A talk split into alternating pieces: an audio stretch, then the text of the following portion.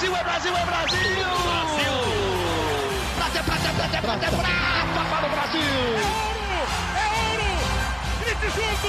Medalha de ouro para o Brasil nos Jogos Olímpicos! Rumo ao pódio!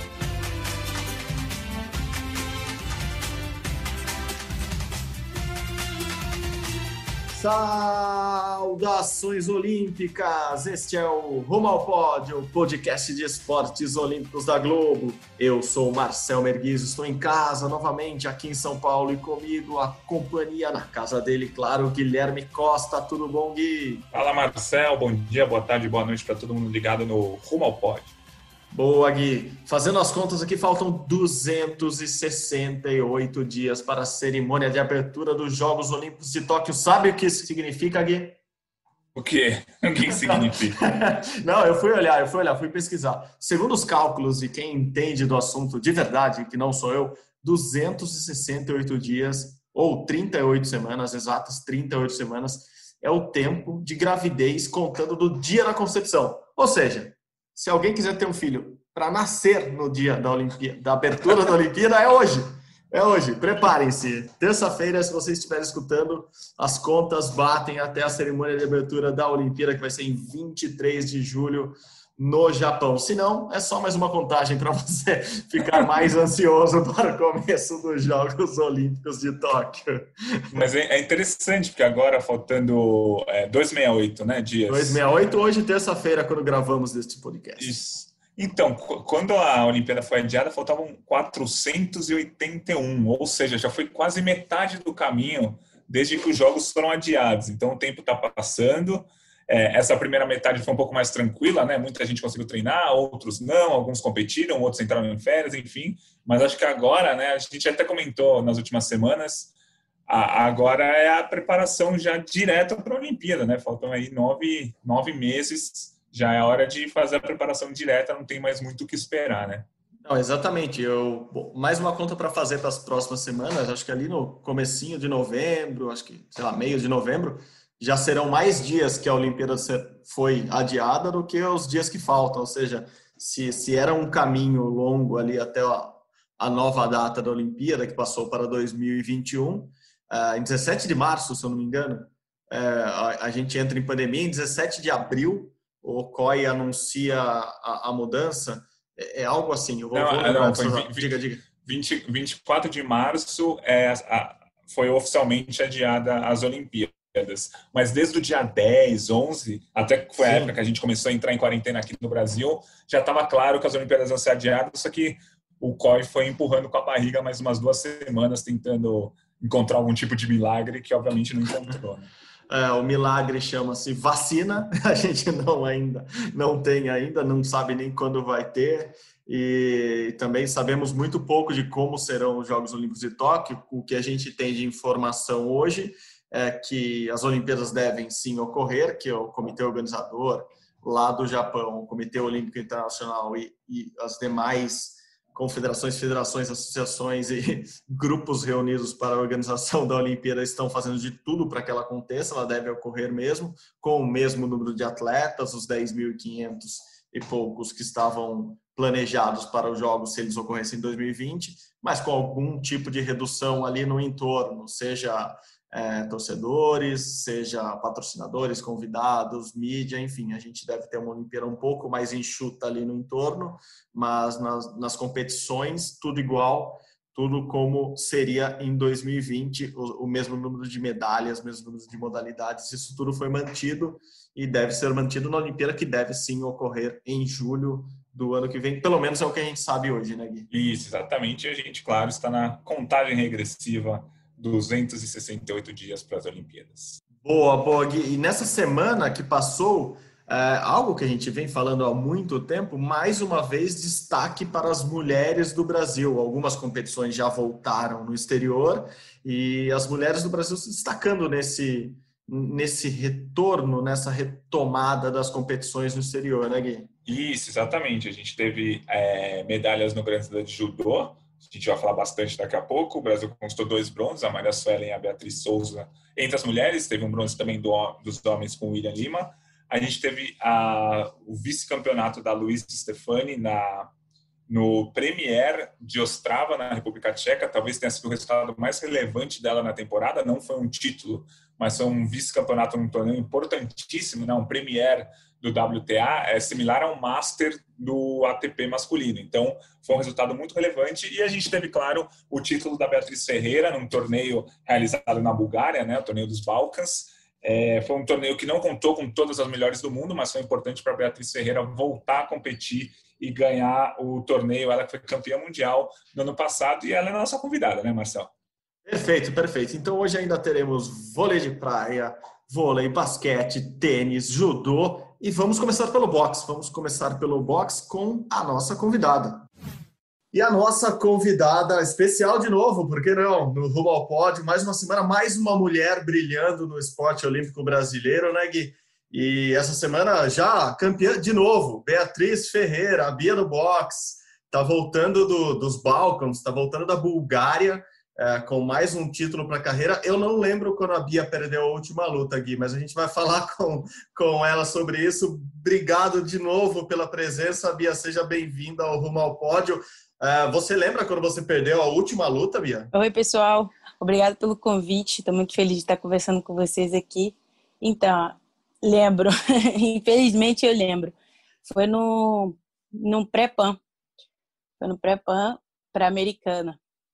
Tá. Felizmente eu lembro. Eu lembro. Eu lembro mais das derrotas até, porque eu esqueço das meninas que eu já lutei. Só aquelas que eu tô lutando sempre, né? Mas eu já lutei com bastante menina. Nesse campeonato agora, na, na Bulgária, as duas, a, a semi e a final, foram revanche. Eu já tinha lutado ah, com as ah, meninas. Boa. Não, legal. Eu fiz legal. a brincadeira logo de início, porque a Bia tem 27 anos, baiana, de Salvador, número um do mundo na categoria dela, até 60 quilos, atual campeã mundial de boxe, fez um ano agora, acabou de completar um ano o título dela, ganhou o Prêmio Brasil Olímpico ano passado, melhor atleta entre as mulheres no Brasil. Enfim, um monte de coisa, um monte de título, mas uh, as derrotas mesmo é, são pouquíssimas, né? Até estranho falar, a Bia não está classificada ainda para a Olimpíada, né, Bia? Pô, infelizmente ainda não. É, mas eu tô no caminho certo, eu acredito que vai dar tudo certo aí. Quando acontecer esse, esse pré-olímpico, a gente vai estar tá pronto. E não tem, não, não tem esse bicho de sete cabeça, né? A gente então, estamos tendo um bom resultado. Eu acho que não só eu, mas a equipe tem uma grande chance de, de classificar com folga ainda. Então a gente está tá ansioso para acontecer logo, para a gente carimbar logo esse passaporte e pensar só em Tóquio. Vivia, você é atual campeão mundial, como o Marcelo falou, número um do mundo, ganhou o torneio no último fim de semana, é, tendo ao pódio em praticamente todas as competições que você tem participado. Você foi eleita pelo Comitê Olímpico do Brasil a melhor atleta entre todas as modalidades, não só no boxe, a melhor atleta olímpica do Brasil ano passado. É, você acha que você tem todo o reconhecimento que você merece, seja do público, seja da própria imprensa, seja do pessoal ligado ao esporte, porque o que você fez nesse último ano foi algo realmente espetacular. Olha, é, o boxe ainda ele ainda não é tão conhecido assim. A gente, como atleta, a gente tem bastante resultados e infelizmente a gente não era tão visto pela mídia. Mas isso está mudando. É, eu acho que eu estou contribuindo um pouco com isso. A gente está ficando mais visto, a gente está sendo mais procurado e outras pessoas, empresas interessadas no nosso trabalho e em ver o nosso resultado. Agradeço muito a imprensa por isso, por estar mostrando, por estar dando essa, essa divulgação, essa ajuda. E sim, eu acho que aos poucos eu estou conseguindo chegar onde eu almejei, né? É onde eu ser vista, a, a, galera me acompanhar, conseguir esse carinho do público, passar na rua e a galera falar: olha, menina do boxe, já ser reconhecida. Isso é muito legal. E aos pouquinhos, eu acho que assim é, é, é o dia a dia, a gente vai, a gente vai facilitando para a galera que está vindo atrás, né? Ótimo, ótimo. Bom, a Bia está indo para a primeira Olimpíada dela. Vou, vou, cravar aqui, Bia. Você vai se classificar, ponto. A gente vai falar de Olimpíada como você classificada. Mas você, você passou pela Olimpíada do Rio, né? Você teve a vivência olímpica lá, que é um, é um programa do COB que leva jovens atletas para conviver ali na vila, entender um pouco como tudo funciona. É, te surpreendeu é, ir para a vila, conhecê-la, ver o tamanho da Olimpíada. E você acha que isso pode te ajudar já em Tóquio e como pode te ajudar? Nossa, foi incrível participar do Vivência Olímpica. Me senti na Disney ali, tava Foi um, um dos melhores momentos que, que eu já passei é, representando o meu esporte. E sim, sem dúvida, é, é, eu já me preparei, né? Sentindo aquela adrenalina, eu sei que vai ser uma adrenalina tipo insuperável aquilo a, outros campeonatos. É um evento, pô, é o maior evento do mundo, né? Os Jogos Olímpicos. Mas assim, eu já sei mais ou menos o que eu vou sentir e não vou deixar também deixar isso me atrapalhar com foco. Mas assim, no Rio eu me diverti muito, eu conheci muitos atletas que eu só via na televisão, e aí eu podia estar trocando a ideia, eles podiam me dar conselho. Nossa, sem, sem sombra de dúvidas, acrescentou muito no, no meu rendimento daí adiante. 2017 eu só pensava nisso, tinha as lembranças novinhas, e hoje muitos deles se tornaram amigos, a gente troca ideia, e aí fala, e eu fico pensando, poxa, eu nunca imaginei que eu ia trocar ideia com, com a Etiane, com a Ana Marcela, e, e, hoje eu tô aqui trocando ideias, mina. A gente fala, e aí, vai pro campeonato, volta. Pô, isso tudo foi o Vivência Olímpica que me proporcionou estar perto e conhecê-las de perto. Daí em diante a gente vai, vai levando, né? Vai se tornando mais amigo ainda, e tendo mais resultados e almejando mais ainda, mais coisas ainda.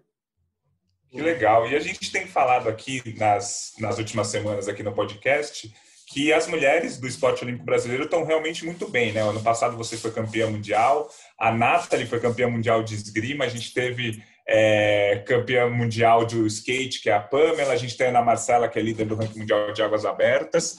E aí é, é muito provável ou possível que as mulheres façam a melhor campanha da história do Brasil na, nas Olimpíadas para o gênero feminino. Eu queria que você falasse é, um pouco dessa força que as mulheres estão tendo cada vez maior dentro do esporte, é, essa literalmente luta que vocês têm diariamente contra é, preconceitos, contra o pouco apoio que as mulheres têm no esporte. O esporte olímpico no Brasil já não tem muito apoio, agora as mulheres têm menos ainda. Eu queria que você falasse um pouco dessa luta de vocês. Sim, o esporte feminino vai crescendo ao longo do, ao longo, ao decorrer do tempo, né? É, graças às meninas que fizeram isso antes, que deram oportunidade do esporte ser mais visto, ser mais reconhecido, ser mais investido, e hoje a gente está podendo fazer isso também. É, é, é, muito gratificante.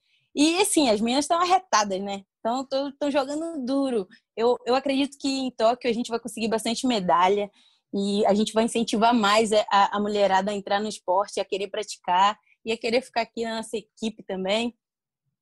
E, assim, o, o, feminino ainda, ele sofre um pouco de preconceito, mas eu acho que isso está acabando. A, a galera está vendo que não tem essa de ser menino, menina. É tudo a mesma coisa, é dedicação, é treino, que a gente acaba alcançando o, o nosso objetivo.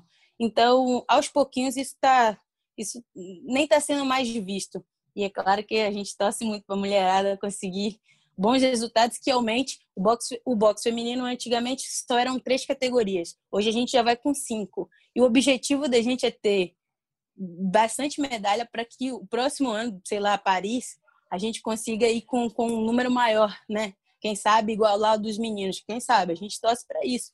Tem que ser. Vocês, entre vocês, mulheres, atletas, vocês falam sobre isso, assim, discutem entre vocês, assim, pô, a gente tem que ganhar mais, tem que lutar mais, justamente porque é a nossa hora.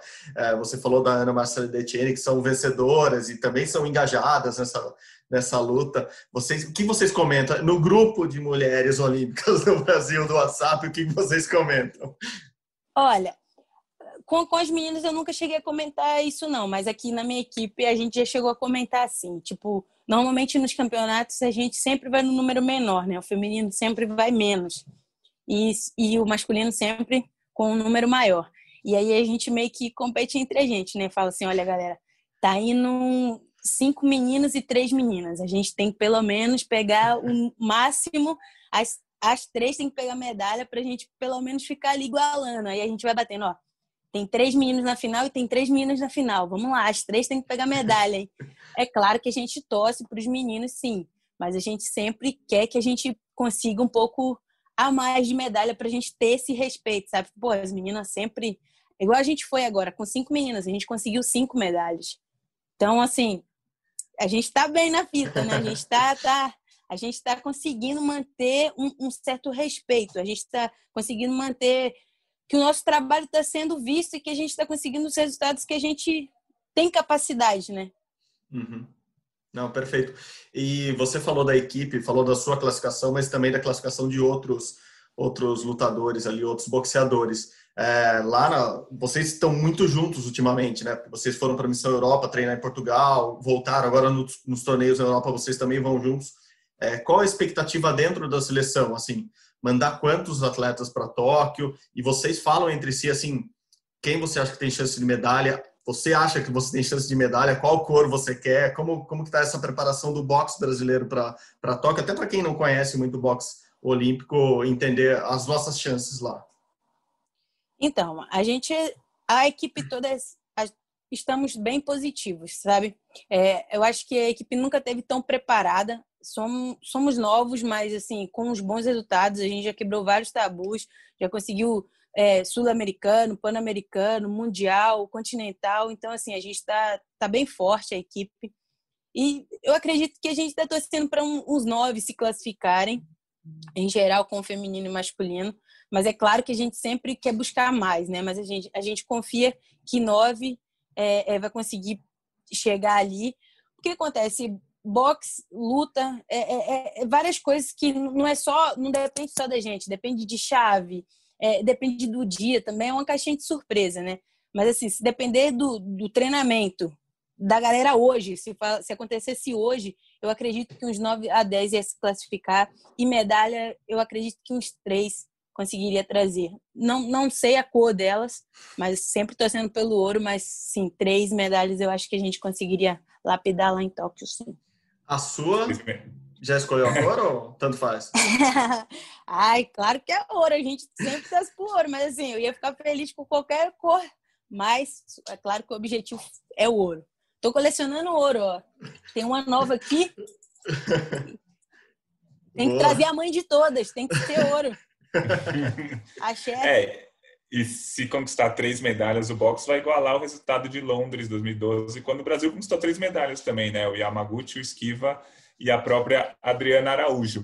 É, olhando um pouquinho mais para o futuro, já que a gente gosta de querer falar sobre o futuro, você vai disputar a Olimpíada muito provavelmente no ano que vem. A gente torce que você ganhe uma medalha, tal, mas o boxe sempre tem essa discussão de pô, depois da Olimpíada você vai se profissionalizar, você não vai. O Robson ganhou a Olimpíada aqui no Rio, se, se profissionalizou.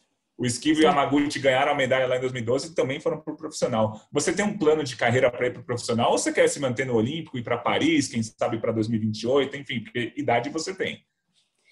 Então, se os Jogos tivesse acontecido esse ano, eu acredito que eu ia ia profissional sim, ia conseguir minha medalha e ia tentar desafios novos, né? Só que, como mudou, vai, vai ser um ciclo menor. Então, assim, eu acho que o ritmo vai. Ó, a gente vai ter uns Jogos Olímpicos, a gente vai ter logo um Mundial seguido, vai ter, aí depois a gente vai ter um Sul-Americano, só eventos de alto nível. Então, eu acho que eu vou me arriscar mais um ciclo, sim, se tudo der certo. Acho que eu vou estar numa condição boa, eu estou me cuidando já, justamente pensando nisso, pensando em, em, em, em poder que a carcaça dure mais um tempo, né? Porque não é fácil você treinar, você treinar machucado, você ter que tirar peso. Mas eu acredito que eu vou ter força, assim, de, de ficar mais no ciclo, que vai ser bem curtinho. E vai ser, quem sabe, né? Ter duas medalhas olímpicas. Olha, vou pro profissional rindo à toa. e hoje você, até por tudo que você conquistou, você consegue já ter uma uma grana ali, uns patrocínios bons que te permitem ficar no boxe olímpico. É isso, isso também ajuda você hoje, né? Sim, sim. Tem, tem vários patrocinadores já aí me, me apoiando e dando esse incentivo que eu, cons, que eu consiga ficar mais um ciclo, né? Que eles acreditam em mim. E várias pessoas acreditam. Assim, eu meu objetivo era participar de uns Jogos Olímpicos, então aí todo mundo me perguntava, eu falava, não, quero participar de uns Jogos Olímpicos e depois tentar outra coisa. Só que, olha, eu, eu gosto dessa, dessa, dessa convivência com os atletas, eu adoro essa viagem. E o profissional é diferente, não é a mesma coisa do boxe olímpico. Então, eu acredito que eu vou me arriscar mais um tempo, sim. Se tudo der certo, eu, vou tentar mais um ciclo. Boa, mais experiente, sim. mais experiente. Então, eu acho que vai ser bom, vai ser bom até para dar uma despedida, né? Para não, não ser tudo agora. Curtir mais agora, sabendo que vou ter mais para fazer lá na frente. Boa. Você falou do peso, você sofre para se manter nos 60. E vou aproveitar essa pergunta para até trazer uma informação que todo mundo fala que você bate muito forte, que você tem muita força para o seu peso. É, isso também é uma dificuldade, assim, ter muita força para os 60 faz você treinar com peso maior, depois fica difícil abaixar. Explica um pouco como que funciona seu treinamento de força barra seu treinamento para perder peso. Você sofre para perder peso? Não, eu não, não sofro para perder peso, não, porque eu, eu acompanho gente que sofre muito mais. Mas, assim, não é legal é, você se limitar de beber água, de comer certas coisas. É meio ruim. Hoje em dia eu já acostumei. E, assim, eu, eu percebo que ao longo do tempo é, fica mais complicado. Antigamente eu fazia um treininho de boa, o peso, pum, já caía rápido. Hoje eu tenho que fazer um treino mais forte para poder descer. Eu acho que assim, a idade vai chegando e a gente vai tendo essa dificuldade, mas ainda não sofro, não, porque eu vejo gente sofrendo muito mais do que eu, então ainda estou suave. Eu consigo me manter durante bastante tempo, sem adoecer, sem deixar a imunidade baixar. Então ainda está ainda tá tranquilo. Uhum. Essa diferença da força, realmente, todo mundo comenta isso, todo mundo fala. Eu não sei, eu acho que eu sempre fui forte. Minha mãe fala que eu era um neném muito forte. E, e esse é meu diferenciado, né? Já, já não tenho muito tamanho, então tinha que ter alguma coisa para me destacar ali na, na minha categoria. Aí tem, é, todo mundo fala que eu sou muito forte e rápida para a força que eu tenho. Essa é a minha vantagem. Ainda estou tendo isso, ainda estou conseguindo manter essa, essa rapidez e essa, essa força. E assim espero continuar. Mas eu acho que isso aí é de, de físico mesmo, de família, sei lá. Eu não eu... faço nada diferente para ter isso. É natural. O, o boxe feminino, o olímpico, né? Ele ainda, as mulheres ainda usam capacetes, né? Os homens não usam mais durante a luta, as mulheres usam. O boxe profissional, tanto masculino quanto feminino, é sem capacete. Eu lembro que quando eu conversei com algumas boxeadoras do Olímpico, algumas queriam lutar sem capacete, acho que se sentem mais livre, é mais fácil de enxergar, se sentem mais fortes, eu não sei. Você gosta de lutar com capacete ou você gostaria que a regra fosse sem capacete que nem é no masculino? Olha, eu gostaria que fosse 100. Eu acho que 100 seria, tipo assim, a gente conseguiria acabar a luta muito mais fácil e a gente conseguiria pontuar muito mais visível. O capacete, às vezes, ele atrapalha, mas ele protege muito também. Às vezes tem cabeçada, às vezes tem, tem cotovelada, que sem querer acaba acontecendo e o capacete protege de ter corte. Mas, assim, às vezes você esquiva do golpe e o golpe ia passar, não pegou em você, mas pela grossura do capacete, ele acaba esbarrando e aí acaba empurrando sua cabeça e ali é um ponto. Mas para mim, particularmente, se tirasse seria uma maravilha. Eu acho que ia acontecer mais nocautes e as lutas iam não ia até o final, né? Ia terminar antes. Eu gostaria, mas tem muita gente que não gosta mesmo. Não. As meninas, não, ah, vai machucar. Não machucar nada, depois a gente arruma. Dá para ser muito vaidosa no, no, no boxe ou, ou, não? Por exemplo, você treina de capacete para não se machucar ou você já treina sem capacete para ter essa noção? A gente não, a gente tem que treinar de capacete e a gente treina com luva maiores também. Tá. Só precaução, né? Imagina, a gente, a, a gente toma porrada todos os dias. Se a gente não se cuidar, a gente vai ficar lelé rapidinho. Mas assim, eu não ligo, eu não ligo pra, pra essa questão de, de vaidade, não. Mas eu não gosto, né? Treinando, eu não me importo, mas lutando eu já fico bravo. Falo, nossa, ó, me deixou com o olho roxo. Esse campeonato, por incrível que pareça, eu fiquei com o olho roxo. Eu só não sei quem foi que me deixou. Eu acho que foi batidas das três, e aí no final eu fiquei com, com um roxinho aqui. Mas assim, a gente não gosta, mas por, por, por vaidade, que nem é vaidade, né? Essa por raiva mesmo. Não, outro país não pode me machucar, não. Do mesmo eu não ligo, mas de outro não. Boa. E, e Bia, a gente olhando aqui o, o, campeonato mundial, o ranking mundial, o mundial que você conquistou ano passado, né? As suas principais adversárias são quem? É a mesma chinesa, finlandesa? Tem uma coreana que você já perdeu numa luta bem difícil lá em 2018. Quais são as suas principais adversárias aí para essa medalha olímpica? Então, hoje para Tóquio, eu acredito que a finlandesa seja uma.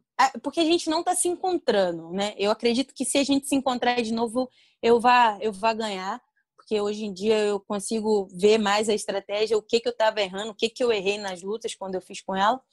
Americana, que sempre é um risco, a gente faz belos combates, mas é uma pessoa que eu não posso dar mole de jeito nenhum. Uh, a russa também, ela é, tem uma estratégia boa, ela é forte, E os russos sempre surpreendem, eles estudam muito os adversários, então também é um adversário que a gente não pode vacilar.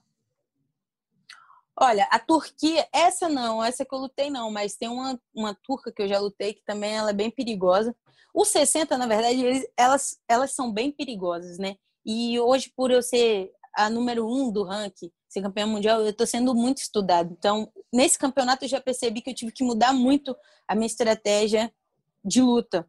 Eu tive que começar de um jeito, durante, a, durante o round tive que mudar e tive que terminar de outro jeito. Então, tipo, eu tive que usar três estratégias em uma luta só. E eu acredito que vai ser assim. Então eu tenho que ir muito preparada, eu tenho que treinar, se eu já treinava muito, eu tenho que treinar o triplo daquilo ali. E essas essas que eu citei, eu acho que são as adversárias que eu tenho que tomar mais cuidado, que eu tenho que ser bem calma durante o combate para poder pensar muito rápido e ser melhor do que elas.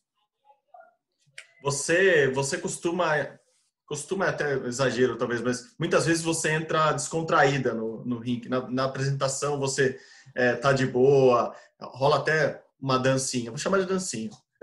ali, é, isso faz parte da estratégia também. É, além de, de, de, estudar adversário, entrar na cabeça do adversário é, é, faz parte. Assim, é algo que você usa a seu favor. Então, segredo nosso, hein? Conta pra ninguém. Mas sim, faz parte da estratégia, assim. Eu não gosto de ficar muito tensa também. Eu, eu acredito que me bloqueia no pensamento. No box, quando a gente sobe, acontece tudo muito rápido e a gente tem que pensar mais rápido do que a situação que está acontecendo. Então, quando a gente fica muito concentrado em questão muito parado, tem gente, tem gente que já fica, né? Muito concentrado, muito quieto. Eu acho que eu fico muito lenta. Então, eu gosto de conversar, eu gosto de descontrair, eu gosto de distrair porque a gente já sofre durante esse período todo de treinamento, de, de esse período todo até chegar ali. Aquele momento que a gente está subindo no ringue é o momento que a gente vai se apresentar, é o nosso espetáculo. Então eu levo como uma, uma, uma distração para eu não me preocupar e eu conseguir chegar no ringue pensando só ali, só naquele momento ali. E isso dá certo. Fora esse momento que eu estou brincando, rindo, conversando, é claro que as adversárias observam. E isso deixa elas com um pouco de receio, um pouco de medo. Porra, ela não tá nervosa? E, e isso aí eu já levo ao meu favor. Eu olho assim, brinco, sorrio, e elas já estão meio. Tem umas que fazem a mesma coisa, e aí bate, porra, miserável, também tá de boa. Mas eu, eu, hoje em dia eu já consigo mais a, a, demonstrar, a demonstrar frieza, né? A demonstrar descontração. Mas às vezes eu tô até nervosa, assim. Isso que eu levo na, na brincadeira. E no, no Mundial você fez uma dancinha no fim. É, é normal você fazer essa dancinha da vitória? Sim, eu comecei num, num PAN. Eu comecei a dançar no PAN. Eu conheci o, o Andy, um cubano, e ele sempre dança. E eu, eu falei, né? Eu conversei com ele, eu falei, pô, é muito maneiro. Você acabou de lutar, você tá ali com a cabeça você consegue dançar. Ele, ah, é bom. Aí ele me explicou que era o nosso espetáculo, né? E falou: ah, dança também, porque não tem menina que dança, né? Eu falei: ah, não vou conseguir, não, vou estar toda dura. Aí ele: não, tenta. E aí eu tentei, num pan. Aí foi quando eu fui começando a dançar, e aí ele dançava de um jeito, eu dançava do outro. E aí eu falei: ah, vou levar isso, porque me destacou. Todo mundo que me via ficava: ah, dance, dance. Falava: ah, menina que dança. Eu falei: é. E aí no Mundial eu comecei a fazer também. E a galera queria aprender os passinhos, mas eu sou bem ruimzinha, mas tô aprendendo. E aí agora todo, todo fim de luta eu, eu jogo a dancinha. Já tem a dancinha na cabeça para a Olimpíada ou, ou, ainda tem tempo de ensaiar? Não, não, eu vou. Falo assim, aí, quer que eu dance o quê? As meninas, ah, dança tal coisa. Eu falo, tá, tento pegar o passinho e pronto, mas não foco muito nisso, né? Porque claro, o objetivo é claro. é ganhar primeiro. Óbvio. E aí, quando, quando eu ganho, aí eu, poxa, deixa eu ver se eu lembrei. Aí às vezes eu faço. Nessa na Bulgária aí foi um ó. Nossa, dancei tudo errado, mas saiu. Uma dúvida que eu tenho é assim, a gente assiste uma luta de boxe olímpico e a gente muitas vezes já recebe ali, acabou o primeiro round, a gente já vê a nota do juiz e já sabe, ó, a Bia ganhou de 10 a 9 da adversária. Aí acaba o segundo round e a gente recebe ali no nosso computador, ah, a Bia fez 10 a 8. Vocês sabem durante a luta se vocês estão ganhando ou não, para tipo entrar no terceiro round mais tranquilo, sem precisar ir muito para o então, ataque, só se defender? Como é que é essa estratégia? Não, a gente, a gente, a gente tem uma noção, né? Pô, eu acho que eu tô levando uma certa vantagem, eu consegui fazer tal coisa, eu, eu dominei mais o ringue. Mas a gente não tem a certeza, a gente não sabe, nem os cor não sabe. Aí eles falam. Normalmente o Matheus, ele, ele aprendeu a falar que eu tô sempre perdendo. E aí quando ele fala, ó, tá perdendo, tá perdendo. Bora, tem que ganhar esse, senão você vai perder. Tipo, aí eu sempre vou com aquela raiva, pô, tô perdendo, tô perdendo. Mas eu sei às vezes que eu já tô de boa, sabe? Ah, já ganhei, ganhei o primeiro, segundo, terceiro, tranquilo. Aí ele chega para mim e fala, ó, tá perdendo, tem que lutar melhor agora pra gente ganhar. Aí eu vou lá com a raiva. Eu acho que, tipo, na hora eu falo, não, tô perdendo, então deixa eu ir lá. Não consigo. Aí no final, pô, ganha unânime. Aí eu só olho pra ele assim, ele dá uma risadinha. Ele fala, pô, tenho que falar que você tá sempre perdendo, pra você nunca baixar a guarda, tá sempre. E, mas a gente não tem tanta certeza. Tem vezes que a gente se surpreende, a gente teve certeza que a gente dominou o ring, o, o round todo, e aí no final dá pro adversário. Então, por isso que às vezes é até positivo você imaginar que você tá sempre perdendo para você sempre querer mais. Matheus, que é o técnico da seleção, né, que inclusive ganhou também o prêmio do COB ano passado como o melhor técnico de esportes individuais, muito por causa do desempenho dele junto com a Bia. É, ele também é técnico de toda a seleção. Esse ano vocês ficaram, acho que mais tempo juntos ainda, né, Bia? Me conta, assim, eu sei que é difícil, mas resumir assim o ano. Você estava prestes a lutar o pré-olímpico, de repente veio a pandemia, você parou de de, de lutar, de treinar, foi treinar com seu pai, depois voltou, foi para Europa. Conseguiu treinar um pouco esse ano ainda, não foi de todo ruim, né? Todo perdido. Esse ano, no, no início do ano, eu não consegui lutar. A equipe foi para o Estranja, para a Bulgária também. Só que aí eu peguei uma infecção alimentar, não consegui. Alguns amigos meus conseguiram lutar e tudo, mas eu não consegui. E aí, direto, a gente foi para a Colômbia fazer uma base de treinamento lá, que seria visando o pré-olímpico. E aí a gente ficou 20, 26 dias, 23 dias lá, treinando intensamente, porque lá tem altitude, então a gente, a gente rende bem quando a gente volta. E aí, assim que a gente chegou, a gente acho que nem ficou uma semana, foi quando estourou a pandemia, falou que a gente ia ter que ir para casa. E aí a gente foi para casa. Eu fui acreditando que eu ia ficar uns 10 dias no máximo. Nem levei as coisas de treino direito. Falei, ah, tem coisas que dá para treinar lá, não vou levar muita coisa não, rapidinho eu volto. Aí de repente passou 15 dias, passou um mês, e aí começou o desespero, né? Cancelou os, os campeonatos e aí a gente já não sabia de nada. Mas eu tenho um pai que é treinador, então eu consegui manter meus treinos em casa. Claro que algumas coisas, tipo musculação, não consegui fazer, mas o boxe em si eu consegui manter. E aí, quando a gente voltou logo em seguida, a gente foi para Portugal a gente voltou os treinamentos lá, que tava todo mundo muito, muito louco de saudade, muito louco de, de fazer spy, porque é diferente a gente fazer spy com pessoas de fora e pessoas da equipe, né? Atleta de alto rendimento é muito diferente. E aí, quando a gente voltou, a gente viu aquela luz no fim do túnel, né? Falou, é, vai voltar tudo ao normal. E a gente voltou para cá, encontrou o número maior de equipe, que nem todo mundo conseguiu ir para Portugal. E a gente manteve o treinamento aqui no, no NAR, no, no nosso CT, tomando uns cuidados Claro que ainda não voltou a mesma coisa. É um pouco chato, tem que dividir a equipe, a gente não consegue treinar com todo mundo. Mas a gente está vendo melhoras. A gente já conseguiu ir para um campeonato, já tivemos um resultado. Então, isso tudo vai empolgando, vai dando aquela energia a mais para a gente não, não ficar triste, não se abater e continuar com foco, né, pensando nisso. E agora a gente vai voltar para Portugal, porque lá foi um lugar bom de treinar, foi um lugar que a gente conseguiu é, é, se entregar no treinamento, tanto musculação quanto no, no técnico. Então, se preparamos, vamos se preparar bastante lá para quando a gente voltar, vai ter o brasileiro.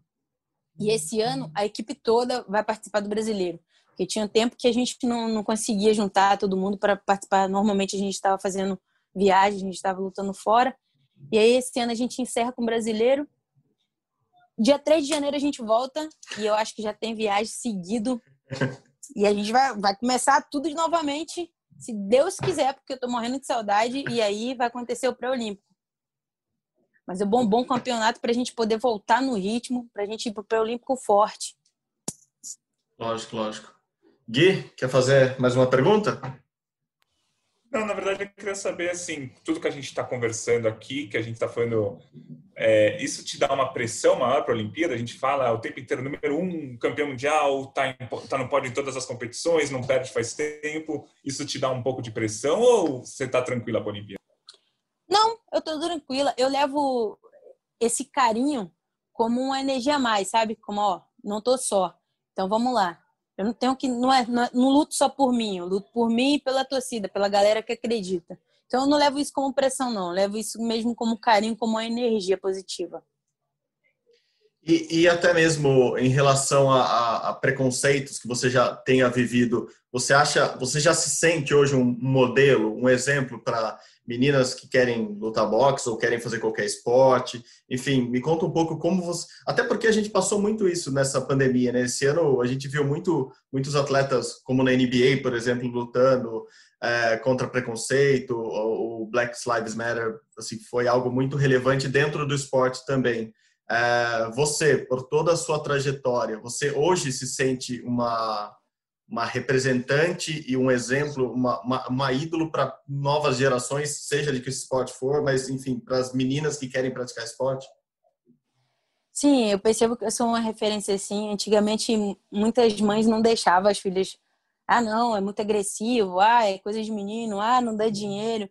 E hoje eu, eu mostro que dá dinheiro, que não é agressivo assim, a gente treina igual e não tem que ser menino ou menina, tem que gostar só do esporte.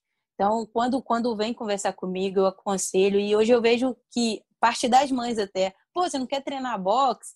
E aí a menina olha assim, é, eu acho que eu vou gostar, e sabe? E, e é legal, eu fico muito feliz de, de estar, por isso que eu dou toda a atenção do mundo para incentivar mesmo, e vale a pena. Se o filho gosta, não, não só o boxe, mas qualquer coisa, qualquer esporte, tem que incentivar, porque não tem essa de gênero, não.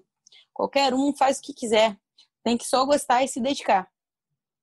Boa, boa. Ia, obrigado de novo, parabéns pelo, de novo por mais um ano, acabou de completar um ano do, do título mundial, mas um 2019 espetacular, 2020 aí voltando às competições, já voltando a ganhar, então Parabéns, bons treinos, boas viagens e obrigado de novo pela participação. Obrigado, gente. Até a próxima. Foi muito legal bater o papo com vocês. E ano que vem, ó, tem Jogos Olímpicos e tem Mundial. Você vai ver medalha. Muito prazer. Boa, Bia, valeu. Boa, valeu. Obrigado. Tchau, tchau. tchau. Até mais. Valeu. Valeu, obrigado. Boa, Gui, boa. Bom, falamos um pouco de boxe, já um pouco não, falamos bastante de boxe, para conhecer bastante da Bia, da atual situação dela hoje em dia. Parabéns de novo à Bia. Muito legal ter, ter uma, uma, uma, atleta como ela no Brasil. Agora vamos, vamos direto para o judô, que acho que foi bem relevante neste, neste final de semana, Gui. Isso, a gente teve o Grande Slam de Budapeste, na Hungria a primeira competição oficial, né, valendo pontos para a classificação olímpica, pontos para o ranking mundial. Muitos países levaram suas principais forças, mas a gente não teve judocas nem do Japão nem da Coreia do Sul, então ficou um pouco desfalcado, mas mesmo assim tinham campeões olímpicos, campeões mundiais, medalhistas olímpicos das mais diversas modalidades. E o Brasil conquistou três medalhas de bronze. Uma foi com William Lima, na categoria até 66 quilos. Foi uma medalha importante, mas ele ainda não é o titular da seleção. O melhor é, da categoria dele é o Daniel Carguinin, que nem lutou lá em Budapeste. É, o Daniel é o nono e o, no ranking mundial e o William, com esse resultado, ele pulou bastante no ranking mundial, mas ainda segue atrás do Daniel Carguinin. Lembrando sempre, né, a gente só tem uma vaga olímpica por país em cada categoria. Então, ou vai o Daniel ou vai o William. Nesse caso, o Daniel continua sendo o representante brasileiro, mas o William está alçando bons, bons voos. Assim. Eu acho que o William é um, é um bom cara que, se ele não conseguir a classificação para Tóquio, ele é um judoca para a gente ficar de olho para Paris, porque ele tem muito futuro. William foi campeão mundial júnior em 2019, por exemplo. Os dois bronzes foram da Beatriz é, Souza e da Maria Suelen na categoria pesada, até 78 quilos. A gente lembra, claro, no judô são duas medalhas de bronze e as duas conquistaram o bronze, né? O pódio ali no lugar mais baixo do pódio, as duas ficaram lado a lado e elas estão lado a lado praticamente no ranking. O resultado fez a Maria Suelen pular para terceiro lugar no ranking mundial a Beatriz é sexta colocada, mas a diferença entre elas ali é de 100 pontos.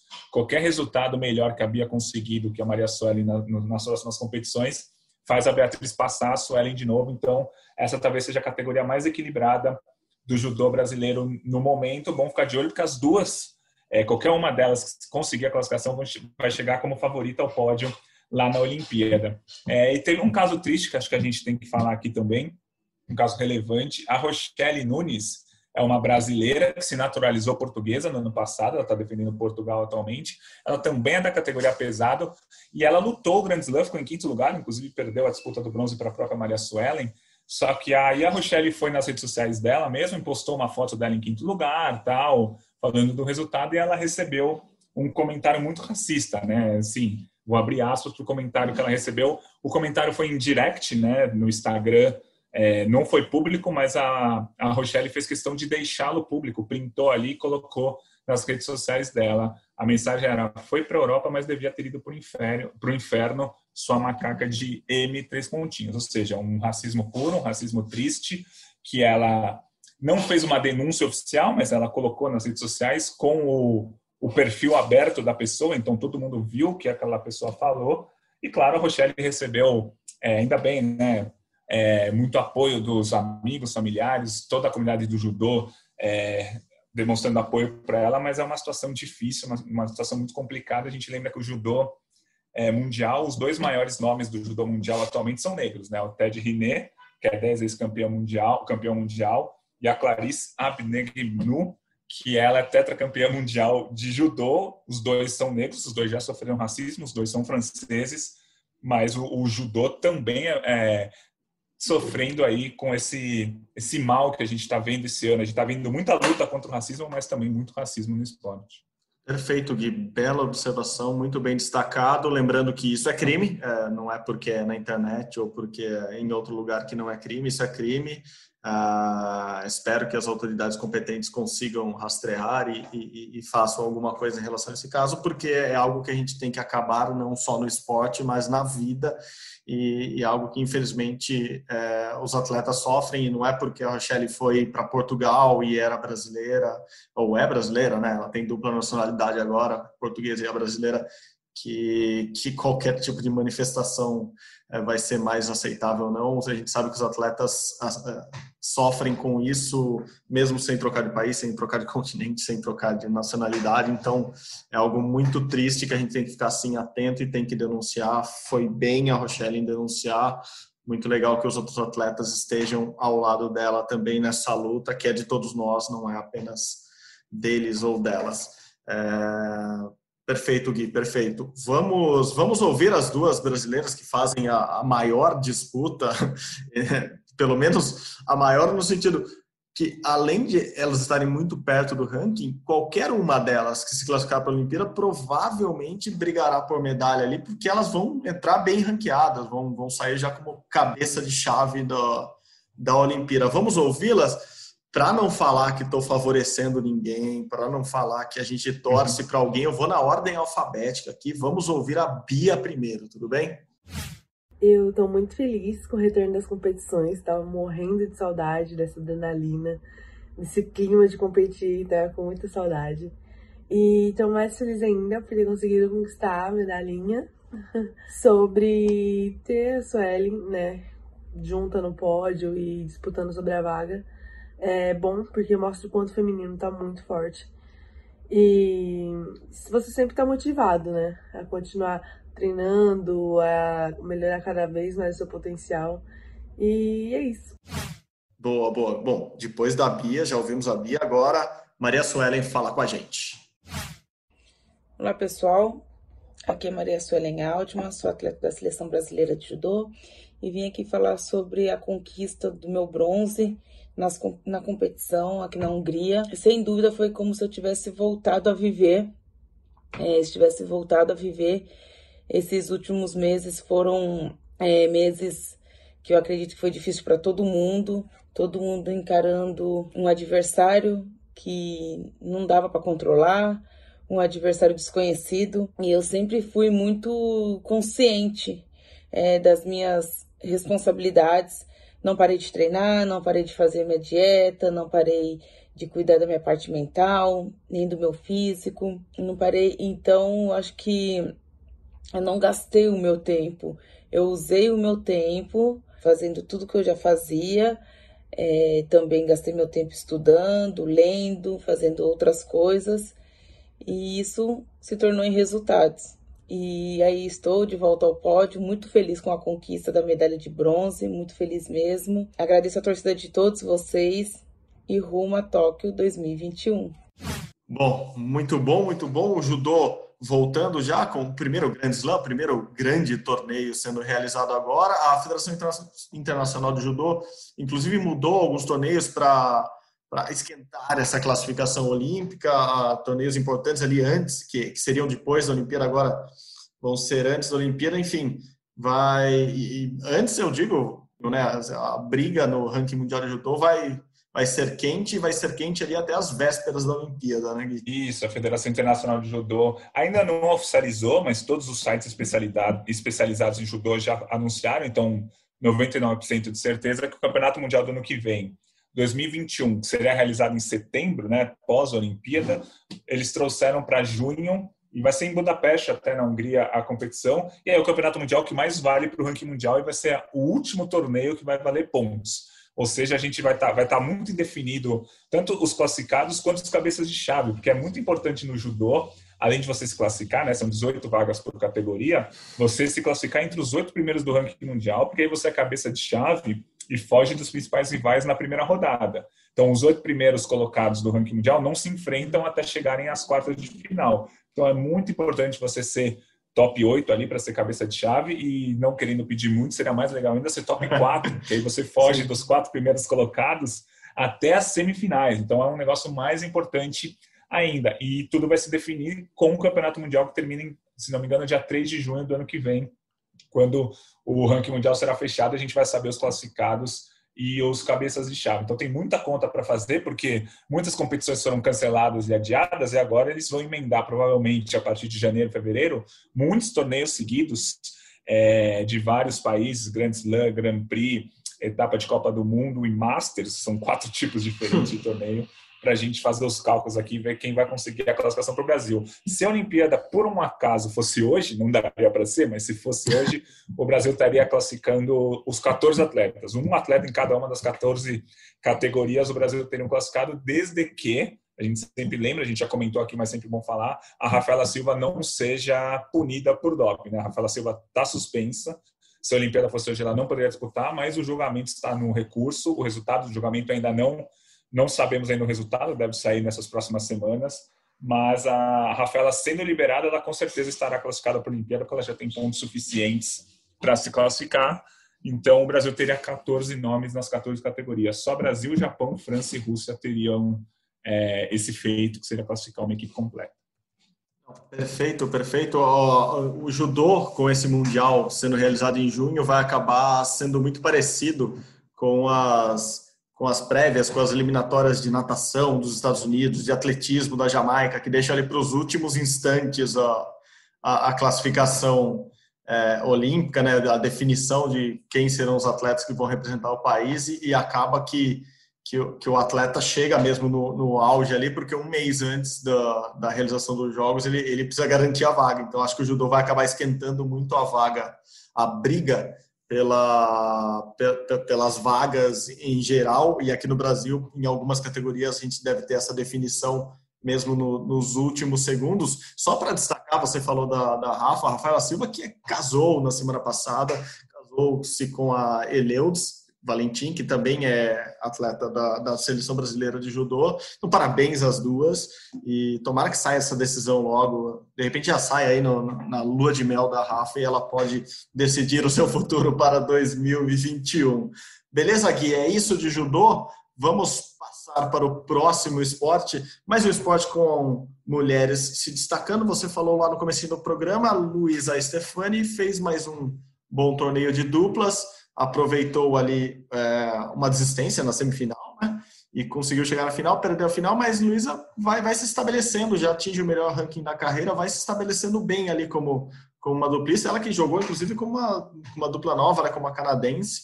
Enfim, Luísa continua bem, continua bem. Esse ano de 2020 está sendo bom para ela. Isso, a gente tem acompanhado todos os resultados dela. Ela que foi uma das primeiras atletas que voltou a treinar é, durante a pandemia ali. Ela foi, foi para os Estados Unidos, ficou treinando lá numa universidade, competiu, não torneios oficiais, mas disputou jogos ali. Acho que isso também foi importante para ela conseguir manter o ritmo para o resto do ano. E acho que ela foi o grande nome é, do tênis brasileiro esse ano, né? Está sendo para ela, a temporada já acabou nas duplas. É, ela começou o ano na posição de número 65 do ranking mundial, fecha o ano ali muito próximo do top 30, e a gente sempre lembra que para conseguir uma vaga olímpica ela precisa chegar no, perto do top 10, então ela precisa ter bons resultados ali, vai ter em, em janeiro o Aberto da Austrália, né, o primeiro Grande Slam do ano, depois tem os Masters, os Premiers, Indian Wells, Miami, para ela conseguir bons resultados e conseguir se aproximar do top 10. Eu imagino, pelas nossas contas, se ela ficar ali no top 15, ela garante essa vaga para o Brasil e ela já mostrou esse ano que ela tem total, totais chances de conseguir essa vaga para o Brasil. Ela ficando né, ali perto do top 10, top 15, ela se classifica para a Olimpíada e aí ela leva uma parceira brasileira com ela, que provavelmente seria a Bia Haddad, mas poderia ser, por um exemplo, a Carol Meligeni, com quem ela ganhou medalha nos Jogos Pan-Americanos, enfim, mas ela classifica uma dupla brasileira, apesar do ranking de dupla ser individual, aquela confusão toda, só para complicar a cabeça de nós um pouco mais leigos no tempo. Nós, leigos, você é a Wikipedia dos esportes olímpicos, Gui. Você não é leigo em nada. Não, é, eu podia chamar de enciclopédia dos esportes olímpicos, mas seria, seria um absurdo. Você não é tão velho assim. Você é uma Wikipedia, Gui. É, passando de página na Wikipedia, então aqui, eu vou adotar esse apelido. Ó, acabei, vamos adotá-lo nas próximas chamadas do podcast. passando para outro esporte, Gui. É, vou falar um pouco de natação, que as mulheres, sim, a gente está falando muito das mulheres aqui que se deram muito bem nessa semana. As mulheres, sim, foram bem. A Jennifer Conceição e a Jenny Medeiros fizeram bons resultados na Liga, na Liga Internacional de Natação. Mas os homens também brasileiros foram bem nesse final de semana e nesse começo de semana, né? A, a Liga continua, vai de, vai de sábado a terça-feira. É, essa liga de natação, para quem gosta, é muito legal. São quatro dias seguidos com os melhores do mundo caindo na piscina lá em Budapeste. Tem mais de 400 atletas lá, inclusive, por exemplo, o americano Caleb Dressel, que é favorito a ganhar seis medalhas de ouro olímpicas no ano que vem. Ele é favorito para isso. Pouca gente conhece ele, mas ele vai chegar na Olimpíada com chances reais de seis medalhas de ouro, ele está nadando lá. Então, os principais atletas do mundo estão lá em Budapeste, inclusive o Brasil, que está com 18 atletas lá. E a gente teve alguns resultados interessantes. Né? Você falou da Etienne e da Jennifer, que foram vice-campeãs é, na etapa. A Etienne no 50 costas e a Jennifer no 50 peito. E no masculino, a gente teve o Leonardo Santos vencendo os 200 medley é, e se tornando o segundo colocado no ranking mundial de 2020. Claro que o ano de 2020, a gente sabe, muitas competições canceladas e adiadas, mas é um ano que, de uma forma ou de outra, quase todos os principais atletas do mundo conseguiram nadar. É, seja em competições amadoras, competições um pouco mais profissionais, mas fizeram marcas. E o Leonardo Santos é o segundo melhor do mundo no ranking mundial, com essa vitória que ele obteve lá na Hungria. Então é um resultado interessante. O Léo Santos ele é um cara que ele, a gente não fala muito dele, né? Ele não é aquele, aquelas figurinhas carimbadas na natação brasileira, mas ele foi prata nos Jogos Pan-Americanos de 2019 e fez parte do revezamento 4 por 200 do Brasil, que foi campeão mundial em piscina curta lá em 2018. Então, resultado legal do Leonardo Santos, ele tem 25 anos, é um nome para a gente ficar de olho para a Olimpíada. Ainda a gente acha que ele ainda não vai brigar por uma medalha, só se ele melhorar muito nesses próximos meses, mas é, ele já está fazendo marcas suficientes para ser finalista olímpico nos 200 metros, que já seria um resultado interessante. E a gente também teve ele, Nicolas Santos, com 40 anos de idade. Ele, para você ter uma noção, ele, ele nadou com Fernando Scherer e Gustavo Borges lá no fim do século passado, tá? Do ele século já tá com 40 passado. anos. Exato, tá do milênio passado já. ele está com 40 anos e venceu a prova dos 50 borboleta com 22 segundos e 30. É, ele venceu até com uma certa tranquilidade, ele é um dos melhores do mundo no 50 borboleta, só que é sempre bom lembrar que, infelizmente, o 50 borboleta não é uma prova que está no programa olímpico, né? Para o Nicolas participar de uma Olimpíada, ou ele tem que fazer um índice olímpico no 100 borboleta, ou tentar uma vaguinha no revezamento 4% do Brasil, enfim, é mais difícil para ele, porque o principal foco dele é o 50 borboleta, que não faz parte do programa olímpico. Mas, pô, o cara com 40 anos venceu mais uma etapa aí da Liga Internacional de Natação. Então, bons para ele que ele vai, se ele não se classificar para a Olimpíada do ano que vem, eu tenho certeza que ele vai querer ir para o Mundial de 2022 para ganhar mais uma medalha ali para a carreira dele. É muito legal ver esses atletas que con conseguem estender cada vez mais a, as carreiras e não é estender se arrastando, é estender em alto rendimento, com um ótimo nível também, porque, obviamente, a medicina esportiva evoluiu, a fisioterapia esportiva evoluiu, enfim, Uh, esses atletas conseguem estender sim muito bem a carreira e, e para quem não sabe ou não, não assistiu ainda a liga, ela é disputada em piscina de 25 metros, por isso algumas provas que, que existem na, nessa Liga Internacional de Natação não são provas olímpicas, por isso alguns resultados nem sempre é, condizem com, com, com não com o ranking mundial, mas com o que acontece mundialmente, ou, ou não dá para seguir com uma previsão clara do que vai acontecer na Olimpíada, porque é numa piscina de 25 metros, num esquema totalmente diferente, cada, cada, cada equipe participa alguns dias de, de algumas provas, depois são outras equipes os outros dias, mas enfim,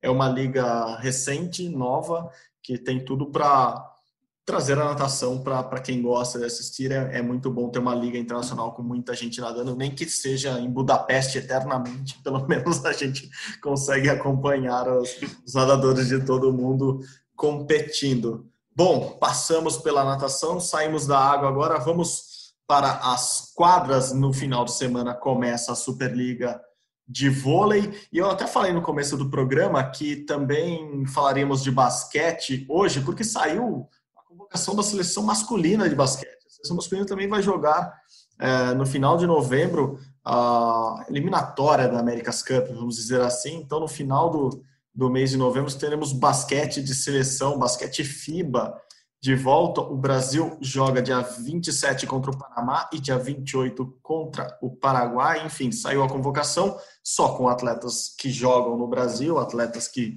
começam a disputar o NBB também agora no meio do mês de novembro. Muita gente do Flamengo, alguns do São Paulo, enfim, a seleção convocada, vôlei começando a Superliga, aquilo que a gente fala, né, Gui? As coisas estão voltando, as competições estão voltando, a gente está evoluindo nas nossas fases de combate à Covid, a gente sabe que a pandemia ainda está aí, mas cada vez mais campeonatos, inclusive agora de seleções em todos os esportes, né?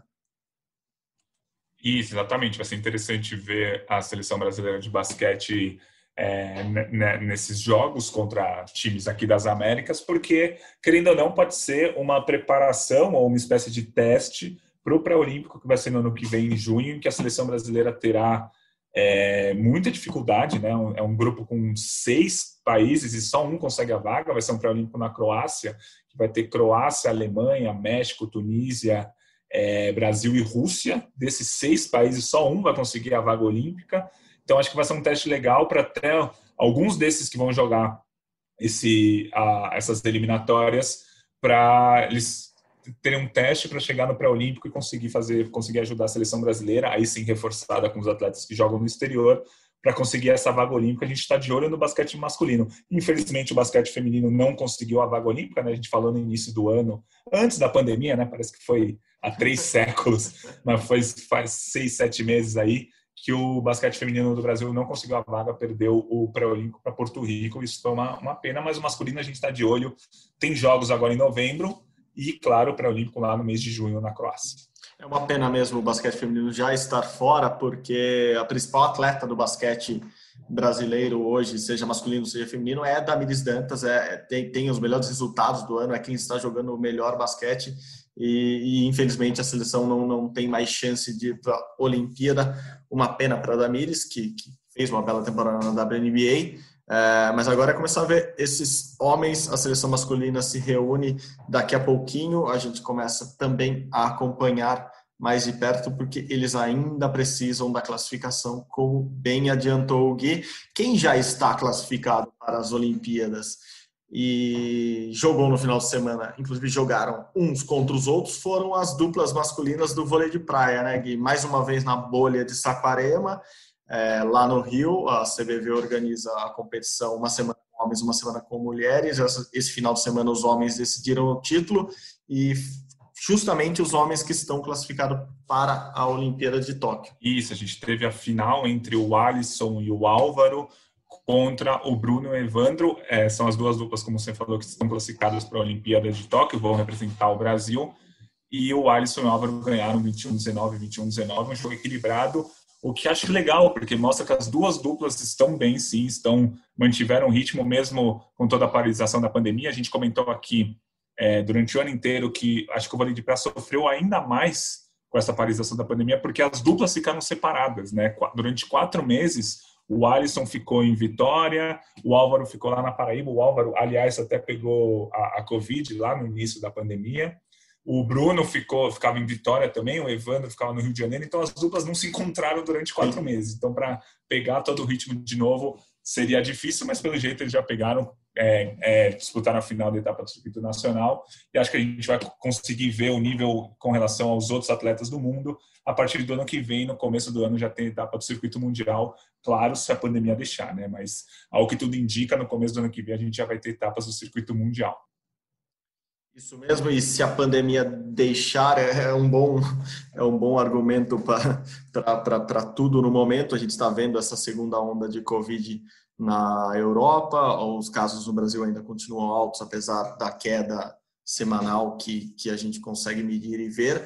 É, inclusive, uma notícia de hoje, né, a gente publicou no, no GE, lá no ge.globo barra blog olímpico, você pode ver o, o desmarcou, cancelou né, a festa do, do esporte olímpico nacional que ocorre todo ano, o Prêmio Brasil Olímpico foi cancelado e o, o argumento do, do cancelamento do, do, PBO, do Prêmio Brasil Olímpico, foi justamente esse, assim, é, não tivemos competições suficientes, os atletas não estão no alto rendimento como esperávamos e por isso não, não haverá, é a primeira vez que o prêmio é cancelado em, em anos, o prêmio acontece desde 1999. É, já houve um adiamento, justamente no ano pós-Olimpíada do Rio. É, naquele ano não, não houve, o prêmio foi entregue em março, mas logo no mesmo ano teve outro prêmio, então é a primeira vez que ele é cancelado totalmente. É uma notícia triste, a gente que, que gosta tanto do, do esporte olímpico nacional e internacional, a gente gosta. Essa festa é uma festa que os atletas gostam muito, porque eles se encontram no final do ano sempre. Uh, não teremos Prêmio Brasil Olímpico esse ano e acho que é mais um reflexo de tudo o que vivemos ou o que não vivemos nesse ano, né? Isso, mas assim, é, eu vi, você colocou lá a, a nota que não teremos prêmio olímpico, mas no meu Twitter eu meu fiz uma, Apurei no Twitter? Não, eu coloquei Eu sei, eu vi, eu vi, eu vi. Eu vi, é, eu coloquei, é claro, o ano foi confuso com adiamentos, cancelamentos, mas qual foi o principal nome do esporte olímpico em 2020? Porque a gente teve títulos, né? O Henrique Avancini foi campeão da Copa do Mundo de mountain bike, o Bruno Soares ganhou Grand Slam nas duplas no tênis, a Ana Sátira da canoagem ganhou a etapa da Copa do Mundo, o Adamires do basquete jogou muito bem a WNBA, muito bem mesmo, o time dela foi eliminado na semifinal mas ela com certeza foi uma das 10 melhores jogadoras de toda a liga americana de basquete, o que é super relevante. Aí eu fiz uma eleição no meu Twitter, claro, um público bem reduzido, mas o Henrique Avancini ganhou com 40% dos votos e a Damiris ficou em segundo lugar com 26%. O Henrique Avancini, a gente comentou é, nas últimas semanas, o Henrique Avancini termina o ano como líder do ranking mundial de ciclismo, e a Damires, como eu falei agora há pouco, é, ela foi um dos grandes destaques da WNBA. Portanto, aí no meu Twitter, lá, Brasil em Tóquio, Henrique Avancini, melhor atleta do mundo. E no feminino, a Damires, o melhor atleta do Brasil. No Brasileiro no mundo. Não, perfeito. Vamos estabelecer o prêmio Brasil Olímpico Brasil em Tóquio. A gente vai melhorar esse nome, mas uh, podemos estabelecer esse prêmio e a gente faz uma festinha virtual para entregar para alguém o, o Avancini, que a gente sabe tem muitos, tem muitos fãs, tem um engajamento enorme nas redes sociais também. E, claro, vem um ano vendo uma retomada né, do ano muito boa, com, com título, apesar do resultado no Mundial não ter sido o que ele esperava, e que acho que todo mundo esperava ali no momento, depois do, do, do desempenho dele na, nas provas anteriores. Ele foi décimo no Mundial, mas o Henrique a Vancini sim fez um, um belo trabalho esse ano, Bruno Soares também, claro. Uh, não sei, estou pensando no meu voto. Acho que talvez eu votasse na Damires ou na Vancini mesmo, não sei. Uh, como o Prêmio Brasil Olímpico tem homens e mulheres, acho que meu voto seria para a Vancini entre os homens e para a Damiri entre as mulheres, e a gente não, não briga com ninguém nas redes sociais, já que estamos falando isso tudo. Justo, just, justíssimo. Esse ano é, tivemos poucas competições, mas tivemos competições, tivemos resultados importantes, tivemos é, bons resultados de atletas brasileiros que, claro, vão interferir ali na preparação para os jogos do ano que vem. E ainda teremos algumas competições até o final do ano, tanto internacionais quanto nacionais. Competições nacionais de atletismo e natação, por exemplo, estão marcadas para dezembro. Enfim, vamos retomando aos poucos. Afinal, faltam menos de nove meses para os Jogos Olímpicos de Tóquio. E querendo ou não, o termômetro olímpico, o termômetro olímpico está lá, né, Gui? Algum último destaque desse termômetro que você acha que esquenta muito para o final do ano? Ou você vai ficar com seu voto no Avancini para para o prêmio Brasil em Tóquio, Guilherme Costa é, Olímpico 2020?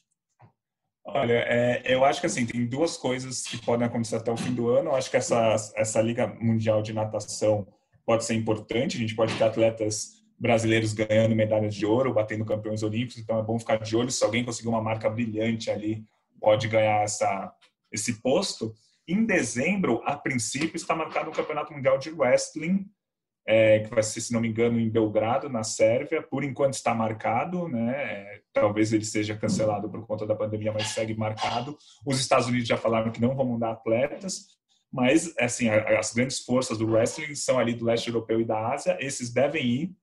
Se o Brasil mandar uma equipe, o Brasil tem chance de medalha, principalmente no feminino ali, ou com a Laís, ou com a Aline. Então, são, se elas ganharem essa medalha num campeonato mundial, aí acho que elas entram na briga para ver quem é o principal atleta do Brasil nesse ano meio tumultuado aí do esporte olímpico.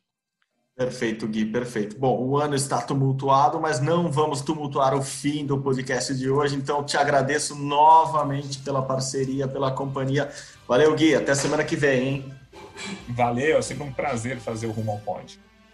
Valeu, valeu. Obrigado, Gui. Obrigado a todos que nos acompanharam. O Rumo ao Pódio é uma produção minha e do Guilherme Costa. A edição é de Leonardo Bianchi, Bruno Palamin, a coordenação de Rafael Barros e a gerência de André Amaral. Se você quer nos encontrar, tanto este podcast quanto os outros, você vai lá na página do GE, ge.globo barra Rumo ao Pódio, ou nos agregadores de podcasts como o Spotify, como o Google Podcast, como o Apple Podcast.